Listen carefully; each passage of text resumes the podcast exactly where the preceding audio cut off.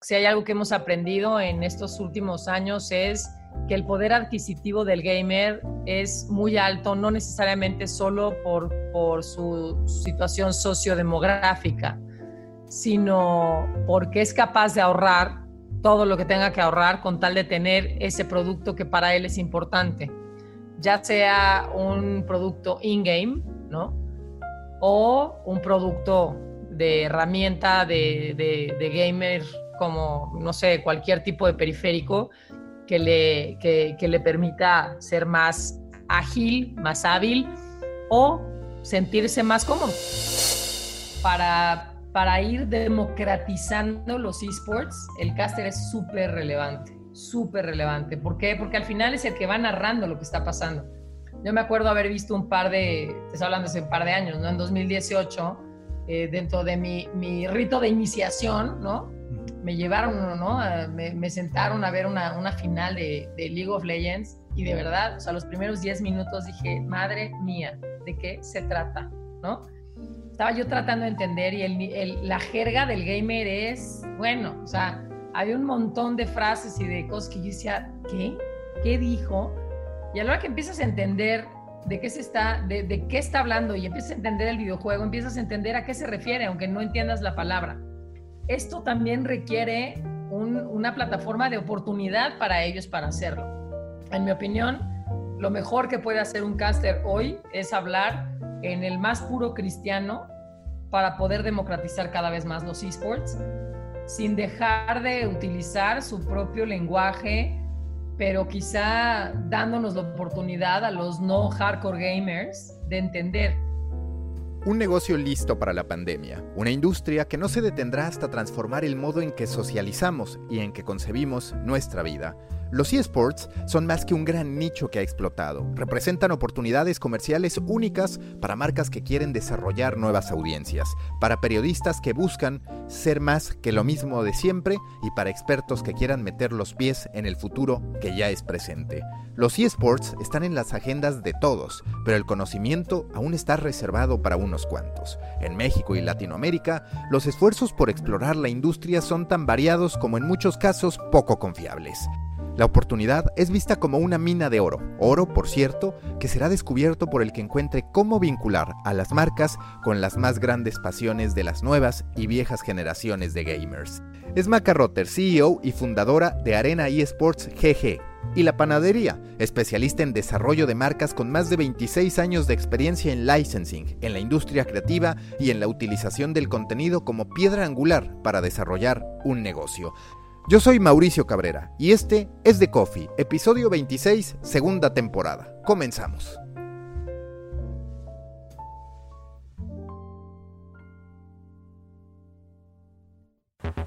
Intenso como Nación 321, ligero como BuzzFeed, cargado como el de forma, refinado como el país. Aquí comienza The Coffee. Grandes historias para grandes storytellers. Un podcast con el sabor de Story Baker por Mauricio Cabrera.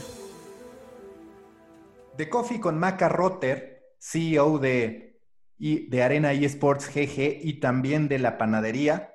Maca, muchas gracias por estar aquí y yo te quiero preguntar, hoy si tú tuvieras que definir un momento, si tuvieras que describirlo, ¿cuál es ese momento para la industria de los eSports? Yo creo que está en un momento, en un momento de auge, pero sobre todo en un momento en el que se legitima y se democratizan los esports. Em, no es una, o sea, no es un momento de nacimiento y no es un tema de surgimiento. Llevamos muchos años como industria y como, y como negocio. Lo que es es un momento de, de fuerza. Afortunadamente estamos enfrentando un momento muy, muy positivo para, para, el, para la industria como tal, pero eh, no es algo que acaba de llegar. O sea, me da mucha risa cuando me dicen que, no, bueno, es que los, los esports han explotado con el tema del, lockdown y la pandemia. No, no, no han explotado, simplemente se han reconocido, se enfrentamos una aceleración digital enorme en nuestros territorios y eso nos puso en una situación mucho más benéfica para la industria, pero de cualquier manera nosotros estábamos ya esperando desde el 2018, esperábamos un 2020 muy prolífero y muy fuerte para la industria. Entonces, creo que estamos en un momento en el que se legitima, se democratiza, eh, se entiende mucho más el término, las marcas involucran eh, y, por lo menos quieren entender mucho más a profundidad. Ya, ya, ya no hablan del gamer eh, sin saber todo lo que hay detrás, ¿no? Ya por lo menos preguntan, indagan creo que estamos en un, en un momento de entendimiento muy importante para la industria. ¿Cómo te ha ido en ese proceso de evangelización con las marcas que ahora cuando menos tienen, como tú lo dices, esa curiosidad, pero que muchas veces no tienen claro o que arrastran formas de publicitarse que quizás funcionaban en otro tipo de entornos, pero que ya ni siquiera en algo más convencional como el fútbol llega a funcionar, que es el patrocinio en la playera y ni qué decir en los eSports. Yo sé que tú, por ejemplo, que tu empresa ha trabajado con Telcel organizando una serie de torneos y demás, y seguro que con algunas otras, pero qué tan complejo ha sido este proceso didáctico, este proceso en el que tú intentas ponerte del lado de la marca para que entienda, uno, el potencial de los eSports y más que el potencial, cómo una marca se puede sumar de forma orgánica y que impacte de verdad a esa audiencia, a esa generación que está consumiendo eSports? Ha sido largo sobre todo. Ha sido un proceso largo, complicado, eh, porque eh, también te, te, obliga a romper muchos tabúes, ¿no? Te obliga a romper eh, ideas fijas que llevan mucho tiempo ya establecidas en la mente de las marcas. Eh, pero también ha sido un proceso divertido, ¿eh? No, no, o sea, no, no, no ha sido un proceso tedioso, es un proceso divertido porque también acabas entendiendo cómo cada marca y cada mercado habla diferente, habla, eh, habla como eh, distintos. O sea, nosotros que tenemos clientes muy diferentes, ¿no? De, no sé, bancos, telcos, este, marcas de consumo, eh, o de tecnología, ¿no? O universidades. Eh, todas le quieren hablar a ese mercado activo que es hoy el que está identificado y claramente dirigido hacia, hacia gaming e esports, no, no necesariamente solo esports, sino también gaming, ¿no? O sea, el, el, el, jugador casual también es muy atractivo para las marcas. Entonces, eh, es romper con paradigmas porque llevan años como marcas buscando la forma de, de, de hacer publicidad súper orgánica, ¿no? Hacer publicidad que, casi nadie se dé cuenta que es publicidad para que, para que en el inconsciente colectivo del mercado se genere ese impulso de compra, ¿no? Y la verdad es que con, con esports lo que tienes es la ventaja de poder hablarle al gamer de frente, decirle, mira, yo voy a respaldar a este jugador que para ti es importante o voy a hacer un torneo de este juego con este publisher que yo sé que tú quieres jugar, eh, pero ayúdame a mí como marca a llegar a esta meta, sea cual sea la meta. Entonces, eh, se pone muy interesante porque pues la marca como que se relaja, ¿no? Como que dice, a ver, o sea, no tengo que disfrazar nada, ¿no? Le puedes pedir al usuario que se tatúe tu marca que si le das a cambio lo que para ellos es importante, que nunca les han dado, porque es un mercado que ha estado eh, eh, pues desatendido y creo que hasta subestimado por muchos años, eh, es capaz de reaccionar con muchísima fuerza. Entonces, eso ha sido muy divertido. O sea, poder decirle, no, no, descaradamente dile tú qué es lo que quieres. Y la reacción del usuario, sobre todo la conversación en las redes, es increíblemente activa.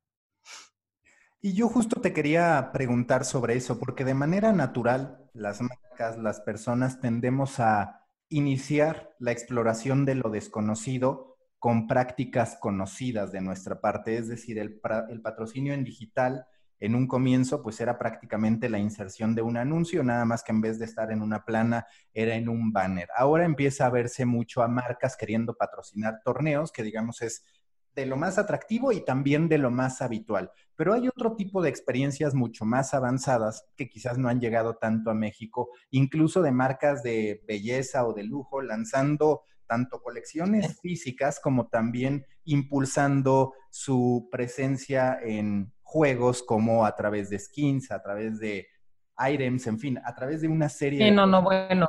¿En qué Louis Vuitton, madre mía. ¿En qué punto ves a la marca mexicana a ese respecto y cuánto percibes que falta para que haya aterrizajes mucho más directos a ese respecto? Mira, la verdad, yo creo que el mercado está listo. El mercado desde el punto de vista del consumidor. El consumidor disfruta muchísimo con este tipo de colaboraciones y, se, siente, y se siente tomado en cuenta. Si lográramos hacerle entender a las marcas de lujo que es una oportunidad de ese tamaño, estaría increíble. Eh, porque creo que el mercado ya está listo para hacerlo, pero estamos lejos. ¿eh? Digo, estas cosas pasan principalmente en Asia y estamos al menos 20 años atrás de Asia. Entonces, yo creo que aun cuando nos vamos a acelerar muchísimo, o sea, no van a pasar 20 años para llegar a donde está Asia, ¿no? Sin duda. Eh, no creo que pase en los próximos cinco años algo tan sofisticado como lo que pasa con Gucci, con Louis Vuitton en, Asia, que incluso es producto que no llega a nuestros territorios. O sea, hay producto que no llega ni a Estados Unidos y Estados Unidos está todavía adelante de nosotros. Entonces, eh, yo creo que el mercado sí está, serían capaces de comprar eso y más, porque además, si, una de las, si hay algo que hemos aprendido en estos últimos años es que el poder adquisitivo del gamer es muy alto, no necesariamente solo por, por su situación sociodemográfica, sino porque es capaz de ahorrar todo lo que tenga que ahorrar con tal de tener ese producto que para él es importante, ya sea un producto in-game, ¿no? O un producto de herramienta de, de, de gamer como, no sé, cualquier tipo de periférico que le, que, le permita ser más ágil, más hábil o sentirse más cómodo. Yo hace poco hacía una reflexión, una serie de contenidos sobre cómo para visualizar el futuro que ya es presente en algunos lugares, hace mucha más falta voltear a Asia, que es lo que tú decías, por ejemplo, en el caso de los eSports, pero también mencionaba el predominio del K-Pop como el gran fenómeno musical y yo hacía una comparación de, a ver, BTS 180 millones de reproducciones y lanzó el mismo día su última canción que, por ejemplo, Maluma, y Maluma 10 millones de reproducciones. En fin, las super apps también de Asia que ahora empiezan a replicar en Estados Unidos. ¿Percibes que de pronto para México puede llegar a ser un poquito más complicado entender lo que viene, dado que muchas de las grandes referencias y de las grandes explosiones tecnológicas y de consumo están llegando de Asia y no de Estados Unidos como estábamos habituados? De hecho, yo creo que más bien nos ayuda, Mau, porque, porque las marcas están cada vez más abiertas a cuando le hablas, ¿no? De un tema, este, de, de, un tema de, que en Asia está explotando porque están cada vez más informadas. O sea, el fenómeno K-pop eh, es cada vez más conocido, más entendido, ¿no? Eh, en el mercado y eso creo que ayuda eh, para darte una referencia de lo que es. Ahora, la música siempre ha sido más fácil de entender, afortunadamente para la música.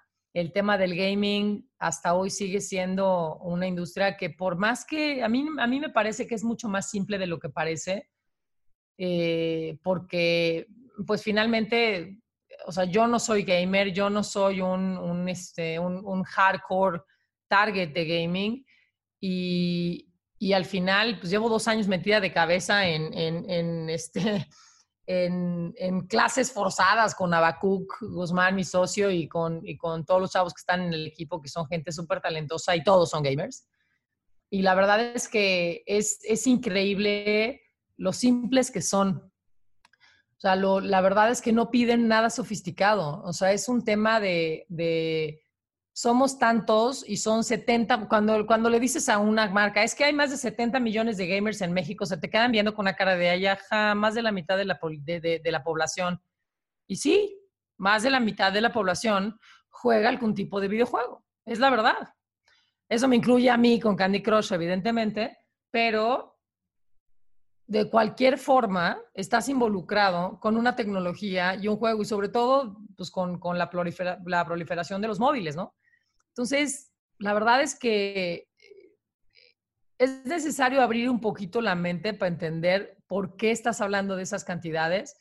Tiene que ver un tema de K-pop, sí, tiene que ver un tema de influencia asiática, porque también es una tendencia, pero la verdad es que yo te aseguro que de los 72 millones de gamers, pues a lo mejor el 10 o el 20% está relacionado con la cultura K-pop. Todos los demás son felices jugando porque son felices jugando. ¿Y qué falta para que la mayoría de los mexicanos, por ejemplo, en la Ciudad de México, no quiero hablar de lugares un poco más apartados que tienen una serie de dificultades, pero para que la mayoría de los mexicanos si bien no consume los eSports, entienda de qué van los eSports. Yo, eh, pues de manera natural hay un comparativo con el fútbol, algunos los quieren enemistar con el deporte en sí, otros dicen que no es lo mismo, pero más allá de eso, para ti, ¿qué es lo que faltaría para que ya en las conversaciones cotidianas se hable de los eSports? Yo te voy a decir, por ejemplo, cuando fue el Mundial de Fortnite, creo que es la primera vez que yo sentí en una plática Godín, porque yo iba subiendo un elevador y descubría personas Godines hablando del chavito que se había llevado millones de dólares por ser campeón de, de Fortnite. Sin embargo, eso no es tan recurrente, sigue siendo todavía ajeno a esta masa, llamemos, población de la Ciudad de México. ¿Para ti qué falta, si es que lo va a lograr, para que si bien sea una gran, gran, gran audiencia, logre pasar a ese nivel en el que forma parte de la conversación cotidiana, como cuando juega Messi, Cristiano, que dices, ah, ok, está jugando independientemente de si me interesa o no. Híjole, nos faltan muchas cosas, Mau. Eh, nos falta, primero que nada, tener a nuestro Messi. Tenemos jugadores mexicanos que son increíblemente talentosos y que incluso han ganado campeonatos mundiales, ¿no? Como, como MK Leo con, con Super Smash. Eh, pero no tiene la visibilidad ni, la, ni el alcance, ¿no? de, llegar a comunidades eh, que puedan generar esta plática Godín. Esa es una de las cosas que creo que es muy importante y uno de los focos más, más relevantes en los que creo que nos debemos de, de, pues poner el esfuerzo como, como empresas relacionadas a, los esports y al gaming. Esa es una. Eh, la otra es yo creo que es esto que está pasando durante, durante esta etapa de, encierro y de, de cambio de, hábitos, y es darnos cuenta de la cantidad de personas que están jugando videojuegos todo el tiempo y que probablemente no podían antes precisamente por el tiempo que tenían que dedicar para trasladarse de un lado a otro y que hoy tienen más tiempo para jugar. Eh, y es lo que ha dado como esa como conversación, ¿no? Como que ha generado mucho más conversación o explosión o mayor relevancia al, tema de gaming. Pero yo no creo que estemos lejos de ese momento. Eh, una de las cosas que yo creo que tenemos que hacer es empezar por alejarnos de la discusión de si es un deporte o no es un deporte, porque creo que no nos lleva a nada y no tiene ningún sentido. Lo que sí es, es una disciplina. Y el deporte es una disciplina y un videojugador que a eso se dedica y que esa es su forma de ganarse la vida, es una disciplina, como lo es la música o como lo es el ajedrez. O sea, a mí me parece igual de compleja la discusión de si el ajedrez es un deporte o no, y si las Olimpiadas de Matemáticas deben ser llamadas Olimpiadas o no. Es una disciplina y una habilidad, en mi opinión. Entonces, yo creo que esa discusión no suma, no agrega gran valor. Ahora, debe haber agrupaciones, asociaciones, que, de alguna forma regulen esta disciplina, sin duda. Pero, pues al igual que las hay en muchas otras disciplinas que no necesariamente son solamente deportivas. Entonces, eh, yo creo que lo que hay que entender es que es una disciplina que requiere habilidad, que requiere conocimiento, que requiere entrenamiento. O sea, que al final los, los, grandes videojugadores entrenan, porque no hay otra manera de decirlo, entrenan más de ocho horas diarias. Y eso pues, representa un esfuerzo muy grande. O sea, hay que, hay que dar esa oportunidad y no es porque sea un vago bueno para nada metido en el sótano absoluta y totalmente este, antisocial, ¿sabes? Esos tabúes son los que hay que romper y romper cada vez más, porque no es verdad. Es, es una disciplina y es algo en lo que pues, finalmente están jugando algo que les apasiona, que les gusta y que creo que representa pues una, una medida de entretenimiento legítima, ¿sabes? O sea, hoy los esports más que nunca son y deberían ser tomados una, un entretenimiento como lo es, pues sí, una, un campeonato de tenis, de fútbol o de, o de básquetbol. O sea, esos que están hoy eh, y, que, y que rogaban por un momento de entretenimiento de deportes o de eventos masivos, llámale cine, llámale música, o sea, conciertos, teatro o esports o un partido de fútbol, es lo que, es lo que la gente necesita, es un entretenimiento en donde confluye una pasión por el, por el mismo efecto que, que une a una afición, ¿sabes? Esas son las cosas que, que en mi opinión, confluyen en, en, un mismo ámbito que no necesariamente tiene que ser o no llamado deporte. Cuando tú piensas en tu experiencia anterior como una especialista en marcas y ahora que estás en el mundo de los esports y de los videojuegos en general, hay algunos antecedentes de marcas poderosísimas que son de videojuegos. Vaya, Nintendo y Sega como empresas, pero los iconos Mario y Sonic. Tú como especialista en este desarrollo, en este acompañamiento de la explosión de personajes y de conceptos, ¿qué tan atractivo desde ese punto te resulta la construcción de marca que hay detrás de los eSports? ¿Y qué avenidas les ves hacia adelante para que de verdad sean marcas que terminen rigiendo, pues, en muchísimos sentidos lo que consumimos. Es decir, a ti como especialista en marcas, ¿qué sensación te generan los eSports y el potencial que puedan para impactar también? Que vaya, ya hay algunos ejercicios, pero en el entorno físico, en que sean marcas que adoremos, que vistamos, que nos tatuemos, que son cosas que ya están pasando. Para ti, los videojuegos son de las marcas más poderosas que hay y que habrá hacia adelante.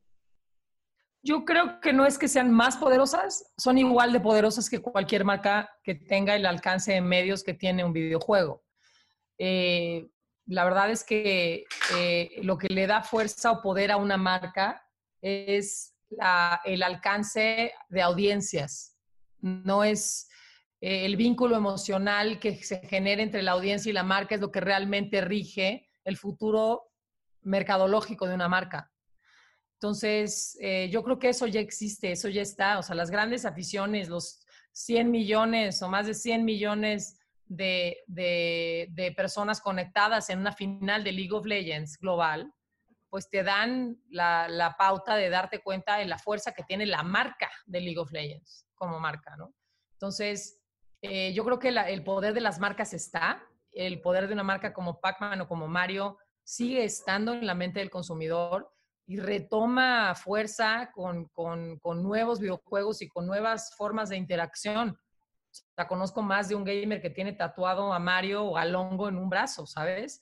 O sea, no, probablemente ha estado subestimado desde el punto de vista de licensing y merchandising eh, por la fuerza que tenía la televisión y era como el medio por excelencia que le daba presencia y fuerza a una marca para llegar a punto de venta con producto y los videojuegos estaban tomados más como una experiencia y el producto que existía era el videojuego.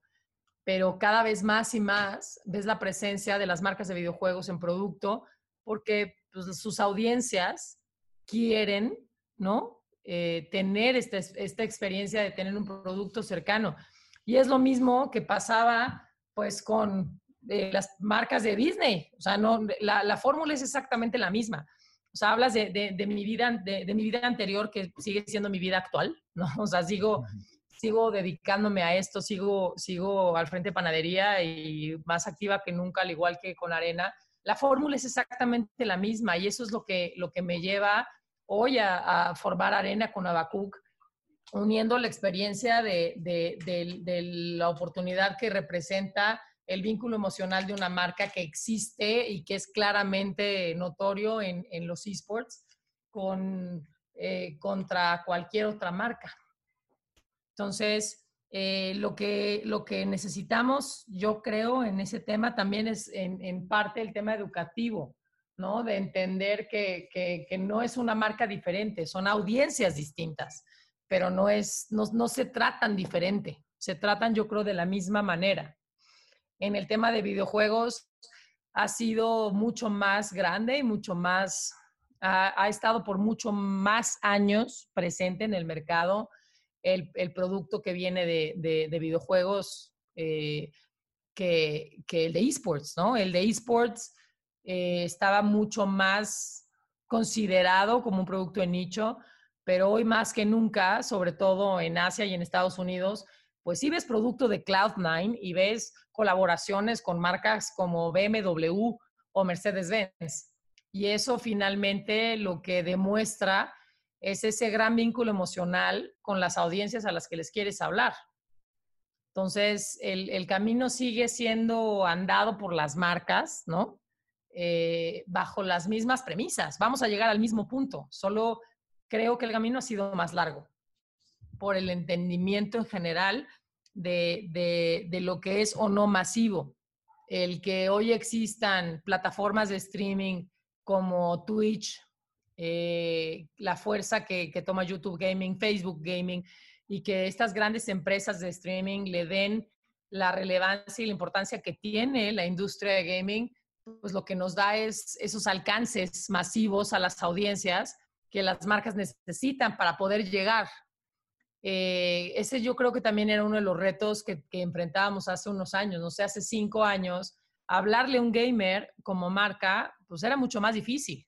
O sea, o estabas dentro del juego o difícilmente le hablabas. O sea, finalmente de, las audiencias más educadas tecnológicamente es por naturaleza el gamer. Entonces, sabe perfecto cómo bloquear publicidad digital, cómo, eh, o sea, no, no está conectado a una televisión porque sus tiempos muertos de entretenimiento los dedica al videojuego. No está normalmente en una televisión e incluso no, no necesariamente está en, Netflix o en otro tipo de, plataformas de contenido. Las consume igual, pero pasa mayor tiempo jugando. Entonces, llegar a estas, a estas audiencias antes era mucho más difícil y un reto mayor. Hoy, a través de las plataformas de streaming, que es en donde pasan muchísimo más tiempo, pues ya puedes llegar, ¿no? Ya, ya tienes posibilidades de tener integraciones de producto, publicidad invasiva que ellos están dispuestos a aceptar con tal de tener acceso a este contenido que antes, pues la verdad es que pues, para América Latina era casi imposible poder presenciar una final coreana. Hoy, pues la verdad, lo único que tienes que tener es un buen despertador para levantarte a la hora que te toca, porque normalmente te tocará de madrugada. Pero fuera de eso, el acceso ya lo tienes. Entonces, yo creo que también es un tema de, de avance tecnológico. Storybakers, antes de continuar con este episodio, quiero invitarlos a suscribirse a The Muffin, el newsletter en el que semana a semana analizo las tendencias y noticias más relevantes de los medios, el marketing y la creación de contenidos. Si quieren ser parte de una comunidad de más de 3.000 periodistas, emprendedores, storytellers, creadores de contenido, marketeros y empresarios, suscríbanse a The Muffin, storybaker.co, diagonal de, guion medio Muffin storybaker.co diagonal de guion medio muffin. Si se les hace más fácil, les dejo la liga en la sinopsis de este episodio. The Muffin, panquecillo rico en nutrientes para su cerebro. Un producto de Storybaker. Continuamos con The Coffee.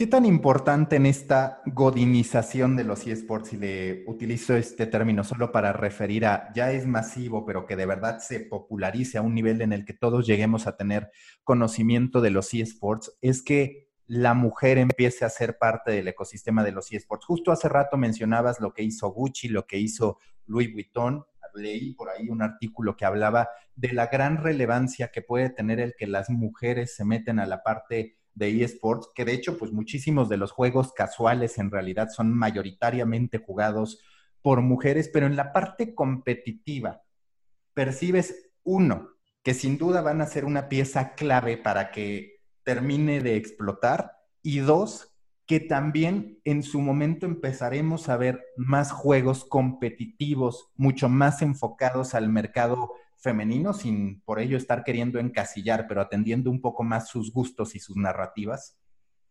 Seguro, estoy convencida. Eh, volvemos al tema de las disciplinas, ¿no? O sea, si, si quisiéramos incursionar en el tema del fútbol americano eh, como género femenino, sería mucho más retador y mucho más complejo porque tenemos un, un, tema que puede llegar a ser una limitación física por el tipo de, entrenamiento que se requiere. En el tema de videojuegos, la verdad es que lo que requieres es una habilidad que no necesariamente tiene que ver con el género, en absoluto. Entonces, eh, el que cada vez haya mucho más oportunidades para las mujeres de participar en el, en el escenario competitivo, lo que va a hacer es crecer el mercado por naturaleza pura del mercado mismo, ¿sabes? O sea, no, no necesariamente es un tema de que las cosas vayan a estar o no dirigidas al género. Simple y sencillamente es un tema de inclusión natural eh, que, se está dando, y no nada más en el gaming y en los esports, yo creo que se está dando en absolutamente todas las, eh, disciplinas en el mundo, y es una demanda general a nivel global. Entonces, eh, sí es relevante y sí es una pieza clave y sin duda nos iremos adaptando al, al, tema. Pero, pero, la fuerza que toma eh, la participación femenina en, un, en, una disciplina que ha sido eh, conceptualizada como, como, masculina por muchos años, pues lo único que va a hacer es amplificarla. Eh, entonces, yo lo veo como, como, un tema más de crecimiento y no necesariamente como un tema de, de, pelea, ¿no? Eh, es, es, es, un tema de entendimiento y de, y, y de dejarlo crecer de forma natural. Cuando tú analizas lo que está ocurriendo en la industria, hablabas, por ejemplo, de la necesidad de tener a nuestro Messi. Lo cierto es que ya hay mexicanos de éxito, como tú mencionabas a MK Leo. Lo que también falta, y a ver si coincide, son casters. Por ejemplo, está el caso de Ibai en España, que incluso Domino's Pizza le hace un documental y se convierte en, un fenómeno, es el caster más relevante de España. no, y de México. Sí, exacto. Y, de pronto eso también está faltando. Es decir, no falta solamente el héroe, sino también el que lo cuente sin duda, sin duda. Es, un, tema, eh, es un tema de creérsela también, porque eh, las oportunidades se han ido ampliando, Mau. Antes, pues la verdad es que si tú querías dedicar tu vida a ser un videogamer, tenías muy pocas posibilidades de ganar dinero. Eh, insisto, el, el, tema del alcance de las plataformas digitales y las plataformas de streaming, lo único que han hecho es ampliar estas oportunidades, y no solo para los jugadores, sino también para los casters para, para ir democratizando los esports, el caster es súper relevante, súper relevante. ¿Por qué? Porque al final es el que va narrando lo que está pasando. Yo me acuerdo haber visto un par de, te estoy hablando hace un par de años, ¿no? En 2018, eh, dentro de mi, mi, rito de iniciación, ¿no? Me llevaron, ¿no? Me, me, sentaron a ver una, una final de, de, League of Legends y de verdad, o sea, los primeros 10 minutos dije, madre mía, ¿de qué se trata? ¿No? Estaba yo tratando de entender y el, la jerga del gamer es, bueno, o sea, hay un montón de frases y de cosas que yo decía, ¿qué? ¿Qué dijo? Y a la hora que empiezas a entender de qué se está, de, qué está hablando y empiezas a entender el videojuego, empiezas a entender a qué se refiere, aunque no entiendas la palabra. Esto también requiere una plataforma de oportunidad para ellos para hacerlo.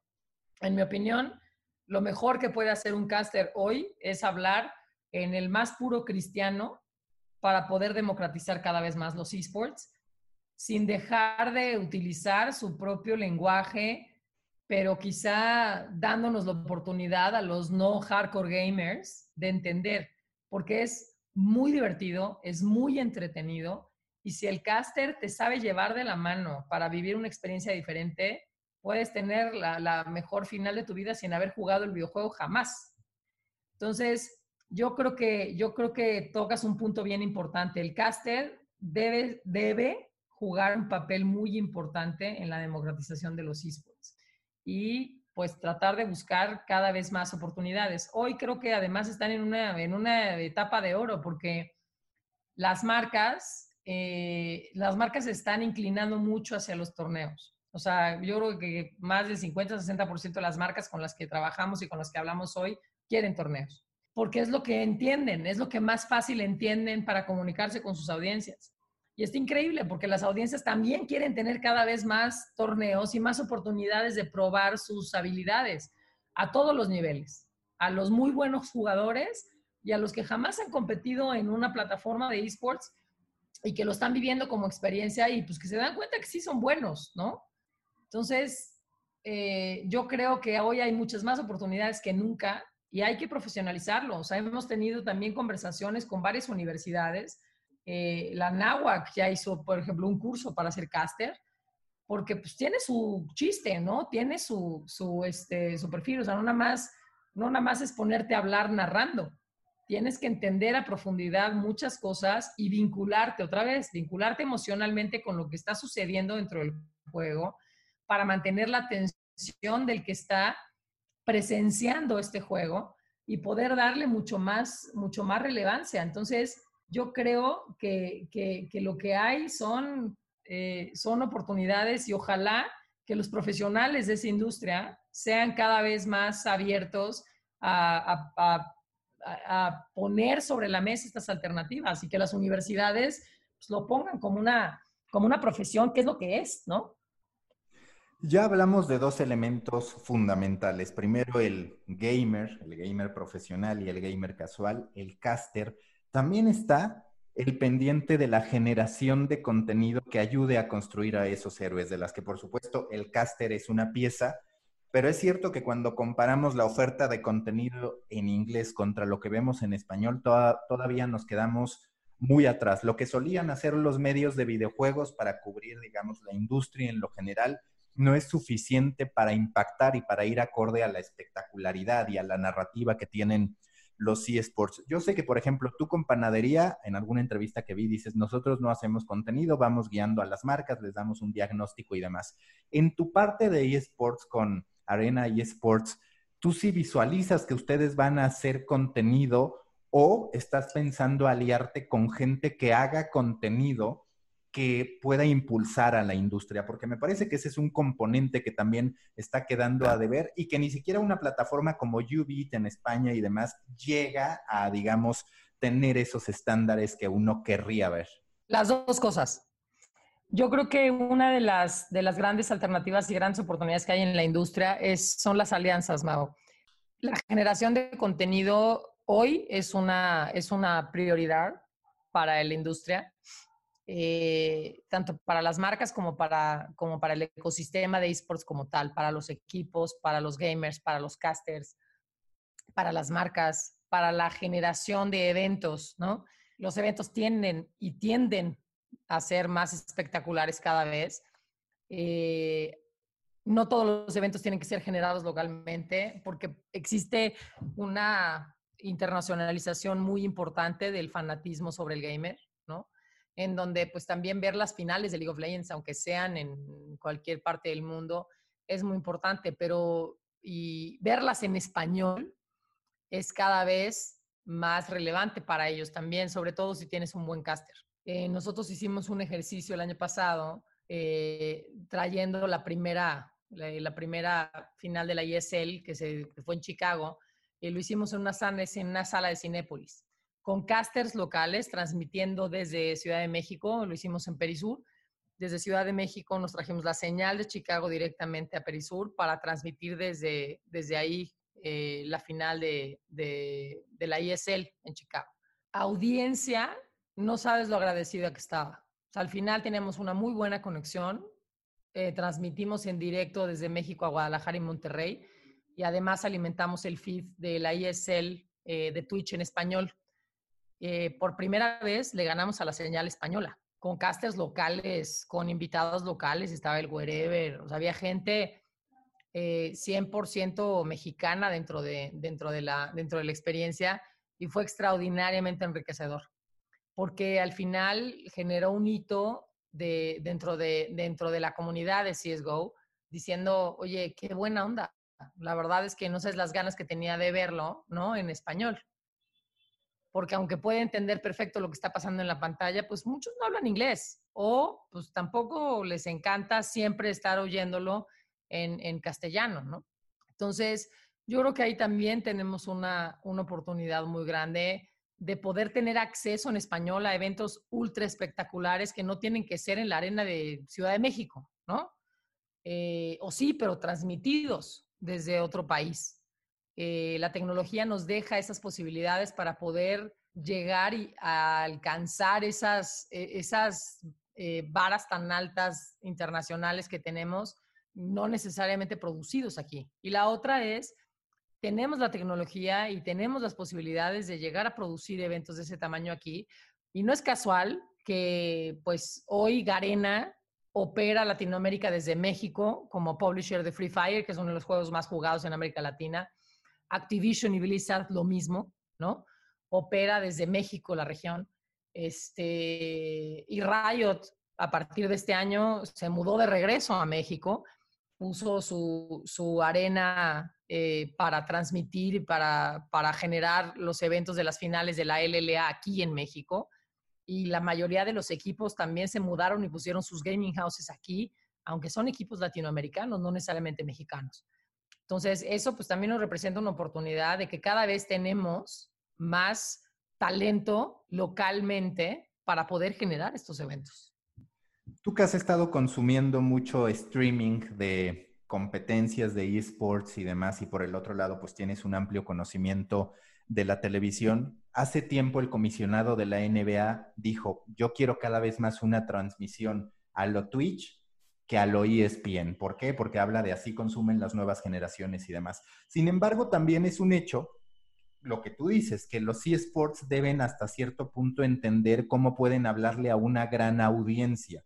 ¿Te parece que todavía hay algunos ajustes en materia de cómo se transmiten los eSports que tienen que ser realizados, incluso en el método de competencia, algo tan elemental, y yo lo comentaba, por ejemplo, durante la final del Mundial de Fortnite, que no estaba tan fundamentado el, ah, este es argentino, este es mexicano, que esto es muy como los olímpicos, digamos, que se fomenta el nacionalismo. Es decir, hay ciertas narrativas del deporte profesional que pareciera que son oportunidades también para los eSports, no solo que los deportes tradicionales se adapten a los eSports, sino que los eSports también sean más empáticos con la sociedad que no necesariamente los consume ávidamente? Em, yo creo que es un tema de adaptarnos, Es un tema de adaptarnos porque yo creo que también la televisión se ha ido adaptando a las nuevas generaciones. Eh, y no solo en esports, se ha ido adaptando a las nuevas generaciones hasta en las telenovelas. La televisión no es el único medio por excelencia y ya las audiencias no consumen lo que pongan en televisión solo porque está ahí está acostumbrado a decidir y a interactuar en, muchas formas con los contenidos y ese me parece que es el eje más importante. Yo creo que es un tema solo de adaptarnos y de priorizar lo que realmente la audiencia demanda. El nivel de interacción que hoy tiene la, audiencia a través de medios digitales y sobre todo en streaming, cuando tienes un chat en vivo, pues la verdad es que yo en, mis años mozos en, en, Televisa, pues hubiera dado lo que fuera por tener una, eh, una interacción con las audiencias de ese calibre, ¿sabes? O sea, antes pues te tenías que esperar a ver si en el capítulo 30 había despegado la audiencia, pero pues para eso ya te habías gastado 30 capítulos para saber si funcionó o no funcionó.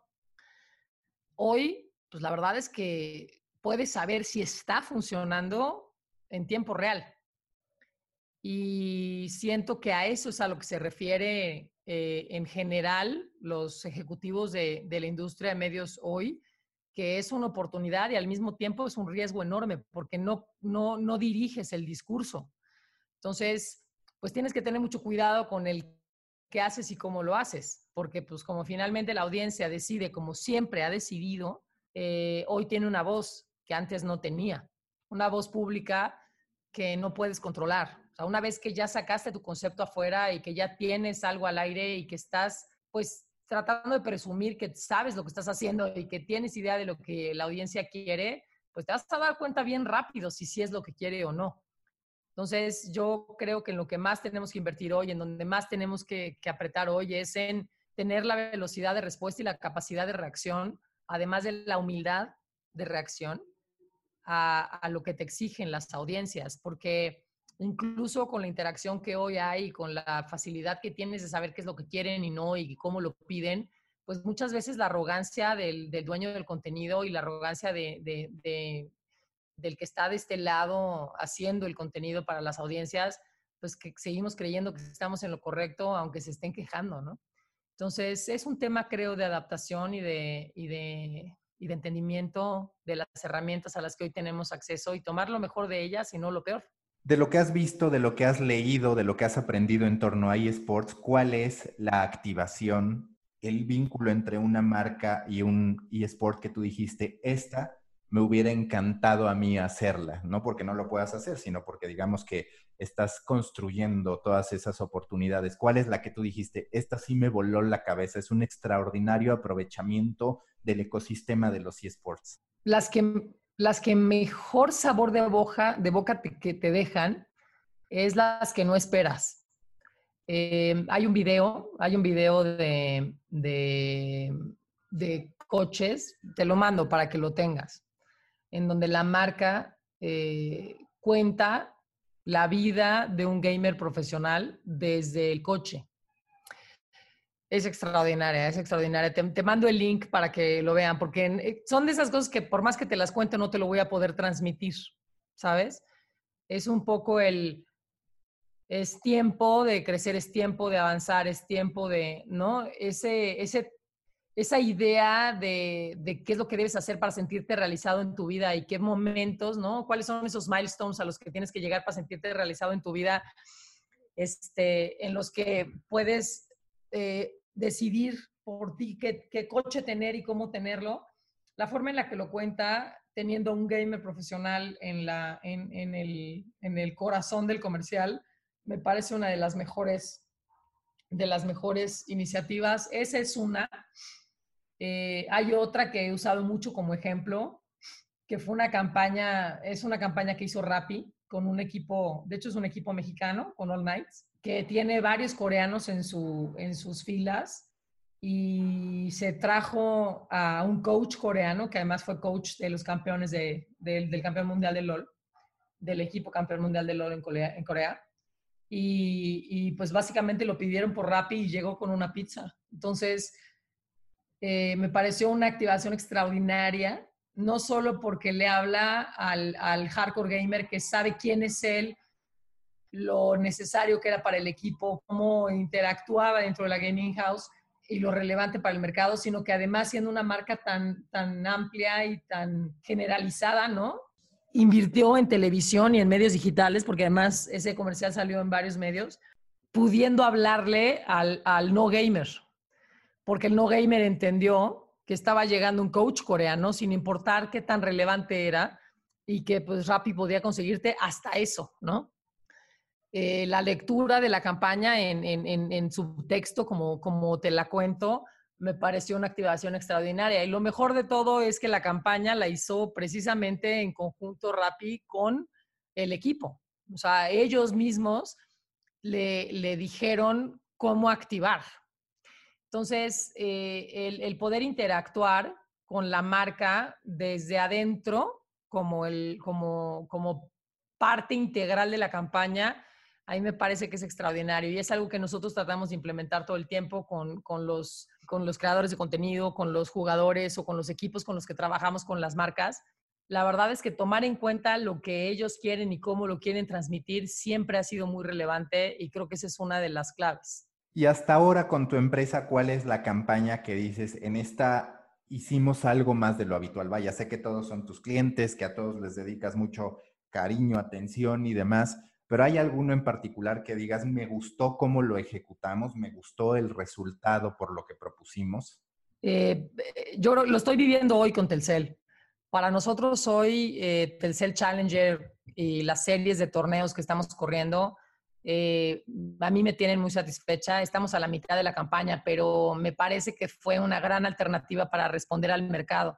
Los planes que teníamos con Telcel para 2020 como, una, como un jugador tan relevante como lo es la telco más grande del país, que además pues, no hay más móviles en el país que Telcel eh, de ninguna otra marca, ¿sabes? Era, era realmente una posición muy relevante para la industria dentro del ecosistema y el reto que teníamos no era menor, pero desgraciadamente había muchas activaciones y muchas cosas que estaban planeadas para 2020 que implicaban pues, punto de venta, implicaban meet and greets, implicaban eventos en vivo, implicaban activaciones en universidades, ¿no? Y la verdad es que pues desde marzo pues nos ataron de manos y no había manera de hacerlo. Y la creación de Telcel Challenger Battle Series fue justo una reacción de, del equipo a contraproponer a un reto muy grande que estamos enfrentando. Y la audiencia respondió de forma inmediata. hay muchos torneos, pero el saberse parte de una marca que, que quiere formar parte de la, del ecosistema de, forma real, o sea, transparentemente le habla a todos, o sea, no estamos haciendo un torneo de un videojuego y lo queremos hacer nacional bien grande porque simplemente son los más grandes. O sea, están cinco videojuegos diferentes, un torneo por mes, con diferentes embajadores, ampliando las audiencias desde juegos muy, muy eh, complejos como, como el mes que viene, que tenemos el torneo Super Smash con Leo como embajador, a como ahorita tenemos pues, League of Legends durante septiembre con el apoyo de Isurus y de Seiya, que es el mejor jugador mexicano de League of Legends que, que existe y pues cerraremos en noviembre con Free Fire, ¿no? Que es, que es pues el más amplio de móviles que hay. Entonces, el, el habernos podido sentar con la marca y con, y con, los, con los embajadores de cada uno de los juegos a crear el concepto eh, liderado por Abacuc, la verdad es que a mí me parece que ha sido una de las mejores activaciones por lo completa que, que, que está desde su planeación hasta su ejecución los resultados finales pues no los tendremos hasta el, hasta el final, final, ¿va? Porque esto pues no se acaba hasta, hasta noviembre, pero, pero la creación de una propiedad como Telcel Challenger Battle Series, que ya es algo que Telcel puede de alguna forma, eh, pues también, de alguna forma, tiene, lo tiene como patrimonio, ¿me entiendes? Ya es de ellos y es algo que puede crecer al tamaño al que Telcel quiera. Entonces, es una de las activaciones de las que sin duda más orgullosos nos sentimos. Esta pregunta te la tengo que hacer porque muchos de los que nos escuchan están ligados a medios de comunicación y todos, prácticamente todos los medios deportivos dicen que quieren hacer algo en eSports. Algunos generan contenido de eSports, pero los distintos análisis y la sociedad en sí nos habla de la individualización de los creadores de contenido o de los colectivos, como ya hay varios en Estados Unidos, una serie de gamers y casters que hacen contenido y que son los que forman una gran comunidad. Para ti, ¿cuál va a ser el rol, si es que lo hay, de los medios de comunicación que quieran especializarse en esports? Porque si algo me queda claro es que hoy en día ningún medio mexicano, y me atrevería a decir que en español, ninguno ha logrado verdaderamente ser uno importante y dos, proponer una narrativa que parezca que abona a la industria. Estás hablando de medios tradicionales. Exactamente, sí. Mira, la verdad es que el gamer no es un nicho. Puedo estar terriblemente equivocada, Mau, pero así es como lo veo yo. El gamer no es un nicho al que le puedes hablar solo de gaming. El gamer no consume solo gaming. El, gamer consume entretenimiento, consume fútbol, consume música, consume ropa, o sea, consume moda. Probablemente uno de los errores más grandes que, se ha cometido es tratar de hablarle exclusivamente de gaming al gamer. Em, yo creo que se puede, se puede amplificar la, la oferta de contenido pero se tiene que, se tiene que curar. Eh, tienes que saber cómo y de qué le hablas. Siento que algunos de los medios tradicionales eh, que lo han intentado, ¿no? De meter contenidos y canales dedicados eh, a los retos a los que se están enfrentando y por lo que probablemente no hayan sido exitosos, es porque creo que se desesperan muy rápido eh, y tratan de llegar a una audiencia que no está naturalmente en el, medio tradicional. Eh, entonces acaban, de, acaban completando la oferta de contenido con lo que a ellos les parece que se parece, ¿no? Manga, este, K-pop, ¿no?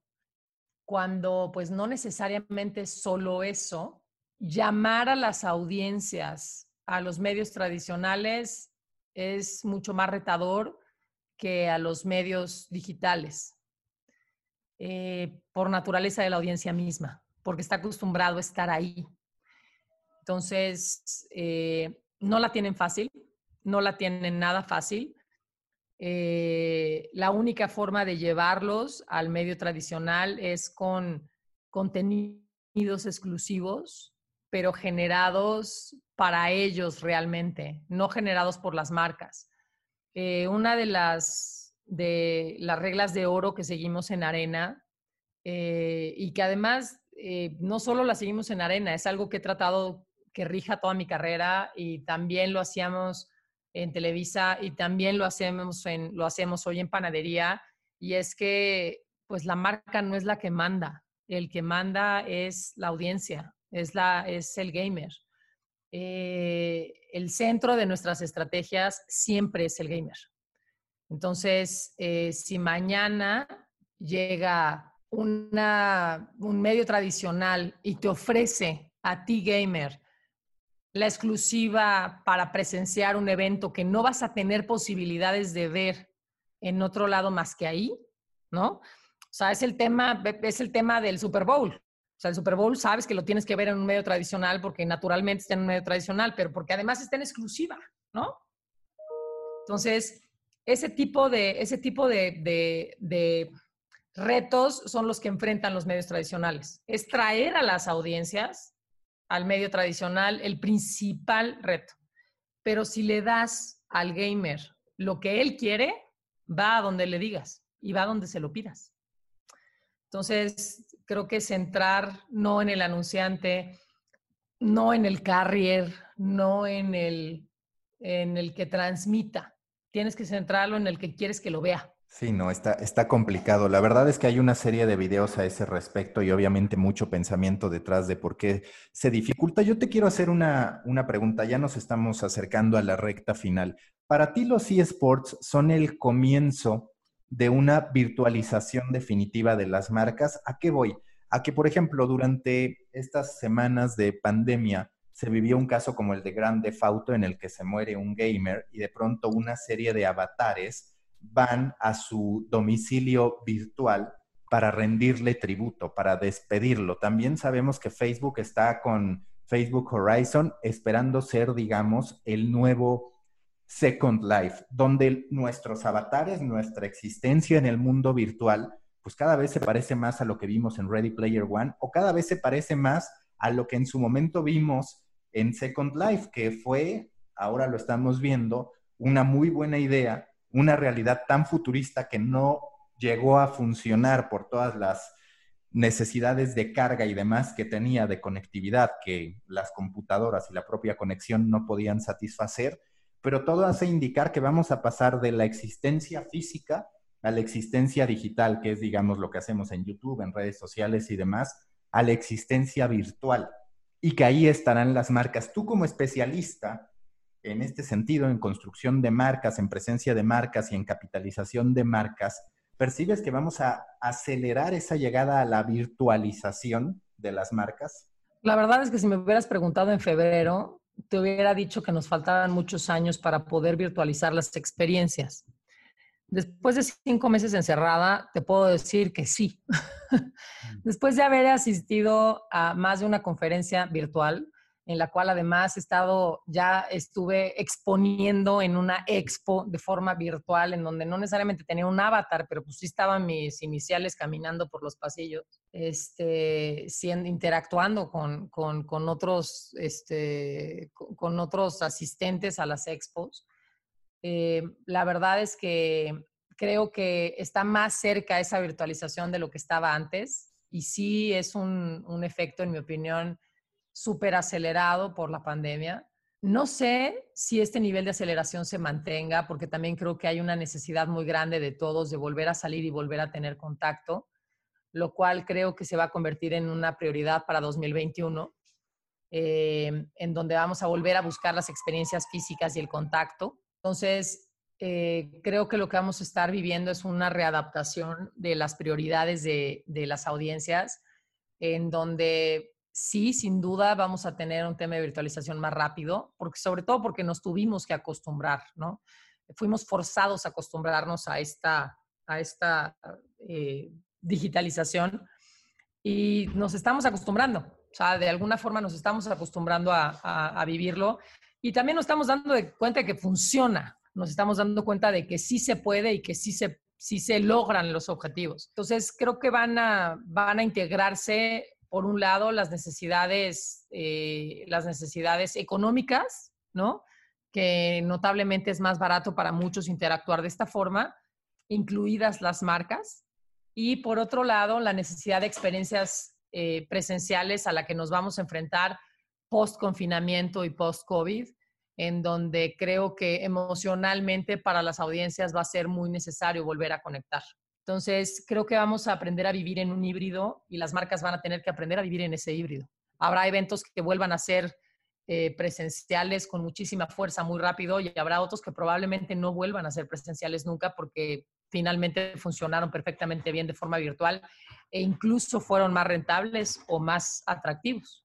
Las dos últimas preguntas de siempre en The Coffee. Si tú tuvieras que recomendar un libro, un documental, una película que te haya inspirado recientemente, ya sea en el tema de esports o en tema de marcas, ¿cuáles serían estos libros, series, documentales, lo que tú quieras? En tema de marcas y en tema de entendimiento de las audiencias y, fuerza, creo que el libro que recomendaría es Creatividad S.A Em, eh, documentales. Hay un documental que además, que me parece tristísimo que ya no esté en Netflix, porque la semana pasada descubrimos que ya no estaba, porque no sé a quién se lo recomendé, que se llama All Work, All, Play, eh, que no está, que es un tema de esports. Eh, y el, documental de Riot de, de, de Netflix me parece extraordinario como documental maneja increíblemente bien la emoción, de, la emoción del espectador.